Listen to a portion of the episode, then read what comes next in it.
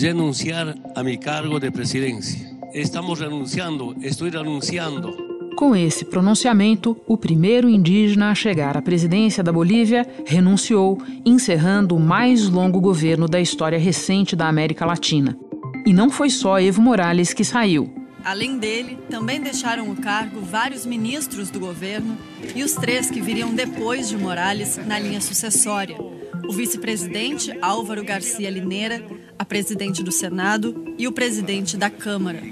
A presidente do Tribunal Superior Eleitoral também anunciou a saída do cargo e depois foi presa. A eleição realizada em outubro, tema do episódio anterior do assunto sobre a Bolívia, é chave para entender a queda do presidente. Depois da votação, resultados parciais indicavam a necessidade de um segundo turno entre Morales e o ex-presidente Carlos Messa. Mas a contagem dos votos foi interrompida nas primeiras horas de segunda-feira. O resultado parcial deu vantagem de 10 pontos percentuais a Evo sobre o opositor Carlos Messa, o suficiente pela lei eleitoral boliviana para vencer no primeiro turno.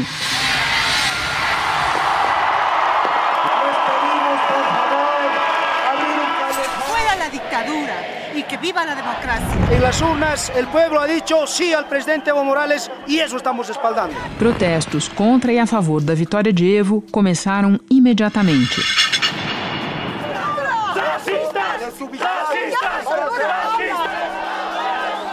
A Organização dos Estados Americanos recomendou realizar um segundo turno. O governo, então, pediu uma auditoria externa a ser realizada pela própria OEA. Empieza já a auditoria correspondente. Não bastou para conter as manifestações que escalaram em violência.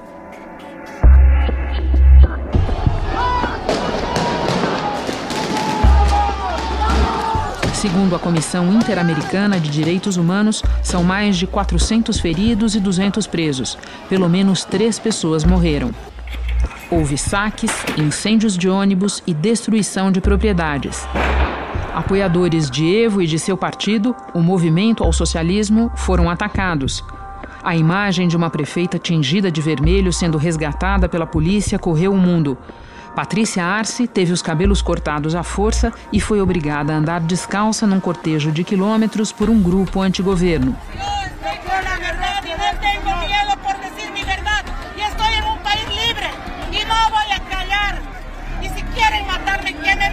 Na última sexta-feira, policiais de estados importantes se amotinaram, recusando-se a reprimir as manifestações.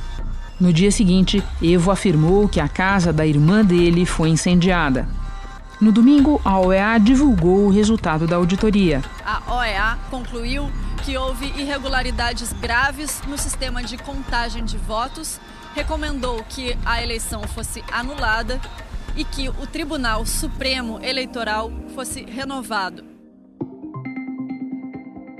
Depois desse resultado, Evo tentou evitar o fim do mandato convocando novas eleições. Mas sua permanência se tornou insustentável depois que o chefe das Forças Armadas pediu que ele deixasse o cargo. Lamento muito este golpe cívico. Quero dizer-lhes, hermanas e hermanos, a luta não termina aqui. Da redação do G1, eu sou Renata Loprete e o assunto hoje é a Bolívia, por que Evo Morales caiu e o que acontece agora no país.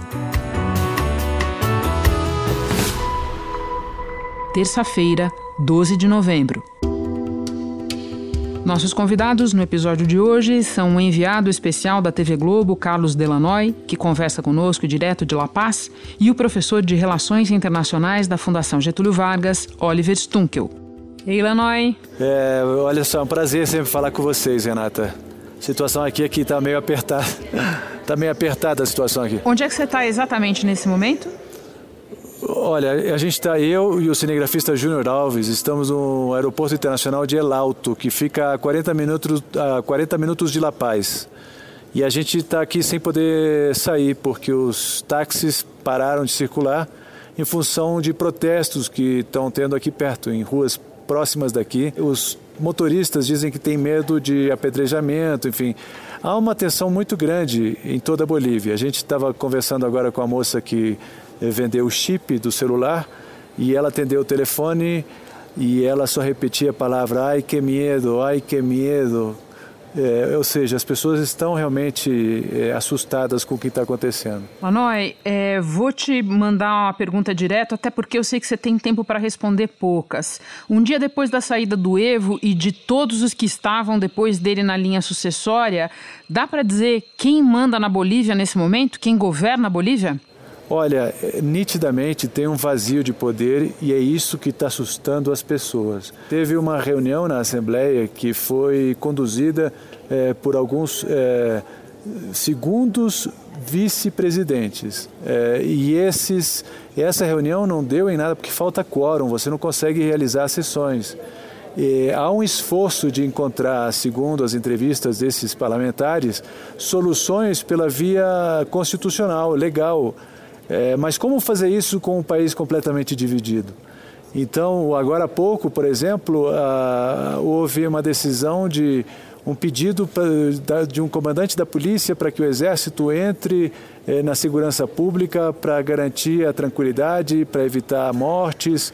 É, é, o tipo de intervenção completamente indesejada. É, não são essas as autoridades que devem determinar os caminhos é, de um país, de uma nação. E a saída do Evo, sem dúvida nenhuma, abriu um vazio. É, a Bolívia, aqui do aeroporto, conversando com as pessoas, enfim, a gente acompanhando a televisão aqui da, da, da Bolívia, a gente sente que há, uma, há um esforço para passar uma mensagem de tranquilidade mas é, parece bem difícil. Lanói, você falou de um país dividido. É, eu queria te perguntar sobre os protestos vistos hoje na rua. Há relatos de protestos de apoiadores de Morales contra o desfecho dessa situação. O que, que você tem de informação sobre isso? Olha, é, a gente está em El Alto, que é um dos redutos eleitorais é, do Evo Morales. E por isso que o aeroporto, inclusive, está isolado. É, assim que o Evo Morales, no domingo, anunciou a sua renúncia, é, o povo aqui da vizinhança saiu para protestar. Vocês viram as imagens, acho que o Brasil todo viu as imagens. São imagens de depredação, de violência, de protesto, de ameaça de uma guerra civil. Enfim, o, há uma revolta muito grande por parte dos integrantes do MAS, né? O, Movimento ao Socialismo, que é o partido do Evo Morales. Mas eles são apenas um grupo dos que estão aqui protestando. Há outros movimentos, há o pessoal do campo, tem os sindicatos, tem os movimentos civis. É interessante que o relato das pessoas, é, dos bolivianos, é, é de que até a saída do Evo Morales, quem estava gritando mais, assustando mais, enfim, eram aqueles grupos é, contrários ao presidente. E, essa situação mudou. Agora são os que querem a volta do Evo Morales, que não aceitam essa situação. E, e realmente está muito tenso. Há uma informação, a gente tem uma informação de que grupos estão descendo de El Alto em direção à La Paz para encontrar grupos adversários ligados ao Carlos Messa, que é o ex-presidente e candidato da oposição. Né? E, então há essa preocupação agora à noite com relação a isso. E mais uma pergunta, Lanoy. É, você diz que é muito difícil é, imaginar uh, os próximos passos, que há um vácuo no momento, mas o que se tem de informação sobre as próximas horas, é, sobre congressos, sobre é, reuniões? O que esperar desta terça-feira, por exemplo? Olha, os senadores e os deputados marcaram uma nova sessão para terça-feira à tarde. Então é, é nesse momento em, em que a política vai se reunir e procurar uma solução. É, ainda não há uma indicação clara de qual seria essa solução, de quem assumiria o comando. Quem está conduzindo os trabalhos é a segunda vice-presidente do Senado, a senadora Janine Anhes. Ela, por enquanto, é a autoridade mais importante a, a, a ter uma expectativa de poder. A questão toda é saber se ela vai conseguir, a partir dessa negociação, se firmar como uma possível liderança. Ela disse que o objetivo é tranquilizar o país e iniciar um processo em que eh, sejam convocadas novas eleições e que se encontre o rumo de uma solução eh, institucional. Mas, por enquanto, é esse cenário está bem certo. É, há movimentos de negociação. Em curso, o Congresso é o principal deles, no centro de La Paz. Amanhã à tarde é uma reunião, a outra na quarta-feira, que também já está convocada. E a expectativa é de que essas negociações se estendam é, por alguns dias, pelo menos, porque eles estão partindo do zero, né? Depois da saída do Evo Morales, é, a Bolívia se pergunta quem é que vai mandar até que uma nova eleição seja realizada. Lanoy, muito obrigada por nos atender em meio a tanta correria. Boa sorte para você aí. Obrigado, Renato. Um abraço. Agora eu vou conversar com Oliver Stunkel. Oliver, para além dos fatores imediatos, o que explica a queda do Evo? Bom, o, a situação na Bolívia vem se deteriorando ao longo dos, eh, dos últimos anos é, é, primeiramente, o crescimento econômico é, que a gente viu ao longo dos últimos anos hoje é bem mais baixo e é, fica evidente de que o sistema econômico articulado pelo presidente Morales ao, longo dos últimos anos não é mais sustentável. Ao mesmo tempo, também, sobretudo desde 2016, é, a Bolívia é, vive uma escalada autoritária, claramente presidente Morales estava se preparando para se perpetuar no poder, deixou de é, preparar jovens líderes é, para sucedê-lo. Então houve também um certo cansaço entre a população, que por um lado é, reconheceu tudo que ele fez para o país, mas ao mesmo tempo percebeu que ele já não estava mais aceitando a alternância no poder e claramente tomou posturas que indicavam que ele não estava disposto a é, é, participar de um processo, de uma eleição é, justa e transparente. E o que foi tudo o que ele fez pelo país, na tua avaliação? O Evo é, transformou a Bolívia não só a economia, mas também é, o processo político. Né? A, a, a população indígena é, teve pouca participação na história do país é, e a ascensão dele, é, de fato, representa a democratização do processo político. Ele conseguiu integrar esse grupo é, no dia a dia da política. É, antigamente, a Bolívia foi uma sociedade bastante segregada. Então, isso, de fato, a Bolívia, com isso, alcançou a democracia plena. Ao mesmo tempo, diferentemente de outros líderes da esquerda é, na região, ele é, foi um gestor responsável da economia. A Bolívia, junto com o Chile, foi um dos países que mais cresceu na América do Sul ao longo da última década, mesmo quando os outros países na vizinhança, por exemplo, o Brasil, pararam de crescer e entraram em recessão é, o Evo conseguiu manter o crescimento elevado. Na última década, o PIB boliviano cresceu 5% em média por ano. A pobreza caiu de 63% para 45% e o PIB per capita passou de 1.137 dólares para 3.122. Então foram essas duas questões que de fato coloca ele como um dos grandes líderes da história boliviana. Bom, apoiadores do Evo e ele próprio falam em golpe. Procede? Bom, uma situação complexa porque é, evidentemente havia uma inclinação autoritária é, do Evo Morales antes é, dos eventos mais recentes, né? E aí é, duas questões se destacam. A primeira é que ele, é, né, depois de ter mudado a, a, Constituição em 2009, que previa é, dois mandatos, um, né, ele, uma reeleição, depois de ganhar essa reeleição, ele organizou um referendo é, perguntando ao povo boliviano se ele poderia se candidatar mais uma vez. E a maioria disse que não. O resultado foi apertado como previa a boca de urna. O não ganhou com um pouco mais de 51% dos votos, enquanto o sim ficou com quase 49%. E é, isso foi interessante porque na época muitos gostavam dele, mas diziam que eles queriam um outro líder, uma mudança, que era importante esse princípio da alternância de poder. E ele ignorou esse resultado. Ele buscou é, outros meios, é, mobilizando o judiciário, que é controlado por ele conseguiu aí uma gambiarra, né, dizendo que era o direito humano dele de se candidatar novamente.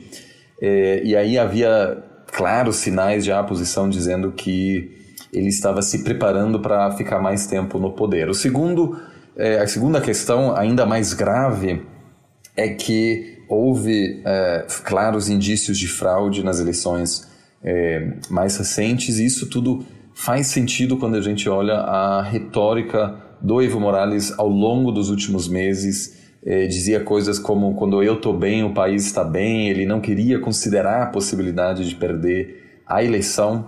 Então, vimos aqui claramente uma erosão das instituições democráticas do país. É, quando o relatório da OEA é, foi publicado na Bolívia, rapidamente o presidente perdeu apoio popular. Isso teve como ponto final a recomendação pública é, pelas Forças Armadas é, pedindo a renúncia do presidente. É importante destacar que as Forças Armadas fizeram isso depois de muitos outros grupos, entre eles os policiais, os sindicatos, que pediram a renúncia. Bom, quando você fala dos policiais, nós não estamos falando da base tradicional de apoio ao Evo, mas quando a gente chega aos sindicatos, significa que a base dele também começou a erodir, é isso? Sem dúvida, sim. É, a base dele começou a questionar os motivos. É, os sindicatos fazem parte da base tradicional do presidente e abandonaram é, ele nessa situação, aí a, a, começou a estabelecer-se uma situação caótica é, no país.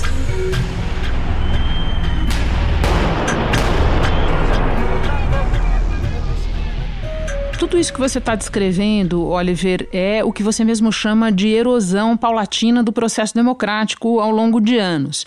Agora, é, eu insisto na minha pergunta: quando os apoiadores do Evo falam em golpe agora, em ruptura institucional agora, eles têm razão? Bom, tudo isso depende se a renúncia do Evo foi voluntária ou inevitável ou não.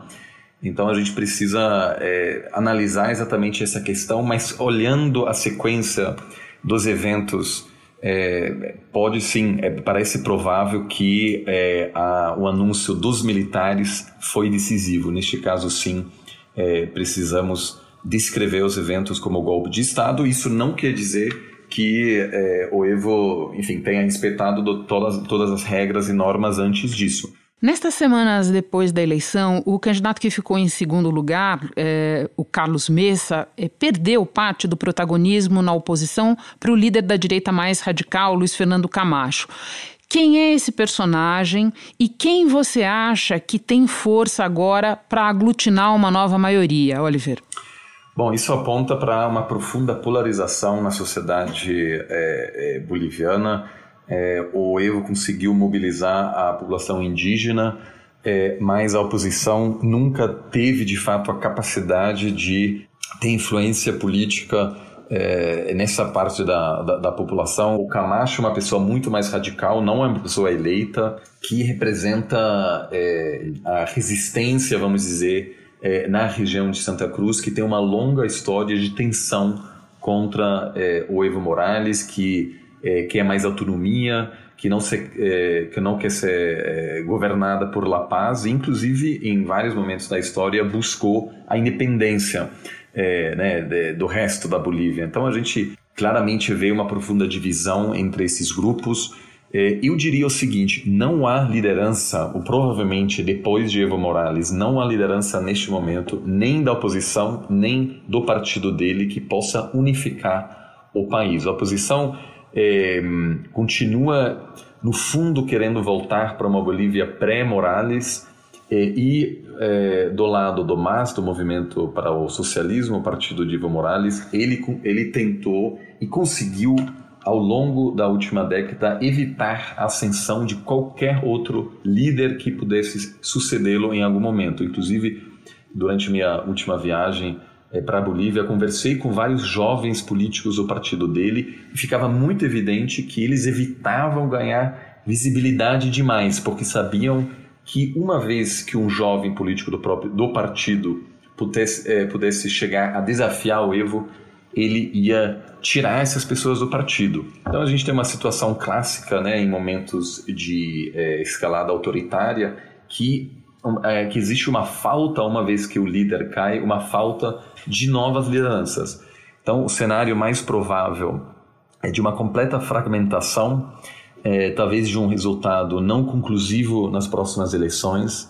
É, isso sempre aumenta é, de que a, os militares sintam aí a necessidade de se envolver novamente no processo político. E um outro traço, para completar, Oliver, um outro traço clássico no que você está descrevendo é o do líder é, que sufoca, que não deixa prosperar à sua sombra nenhuma liderança que possa vir a desafiá-lo, né?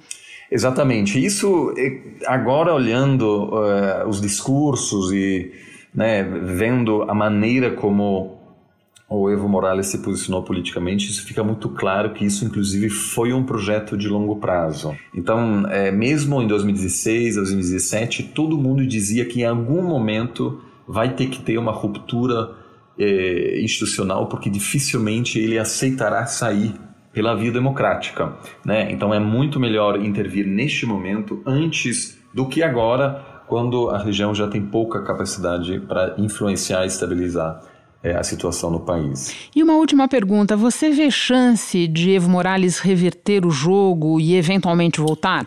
Acho que agora é pouco provável, mas daqui a alguns anos, com certeza. Ele é uma pessoa que marcou a história é, do país como nenhuma outra pessoa. Ele é, é amado, é, sobretudo na, entre os eleitores indígenas. Então, ele é, estabeleceu uma base que se manterá e é também provável, em função da, da mudança do cenário externo, que o próximo governo, mesmo tomando as decisões certas, terá que passar por uma instabilidade econômica maior.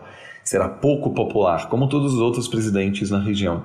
Com isso, pode, pode surgir o clamor que Evo volte, porque ele sempre será associado também aos tempos bons e será muito difícil para qualquer futuro governo replicar esse sucesso econômico, que em parte também se deve ao altíssimo preço das matérias-primas durante o governo do Morales. Oliver, muito obrigada pela sua avaliação, por participar conosco aqui do assunto. Obrigado, Renata.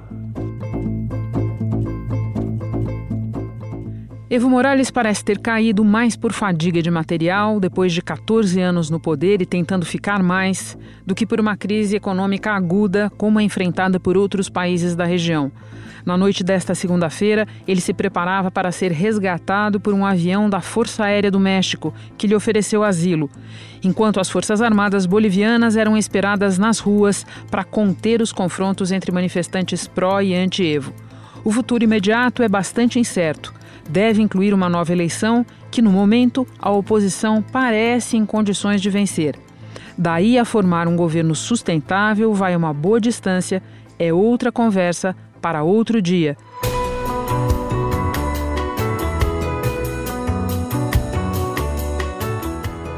Hoje eu fico por aqui.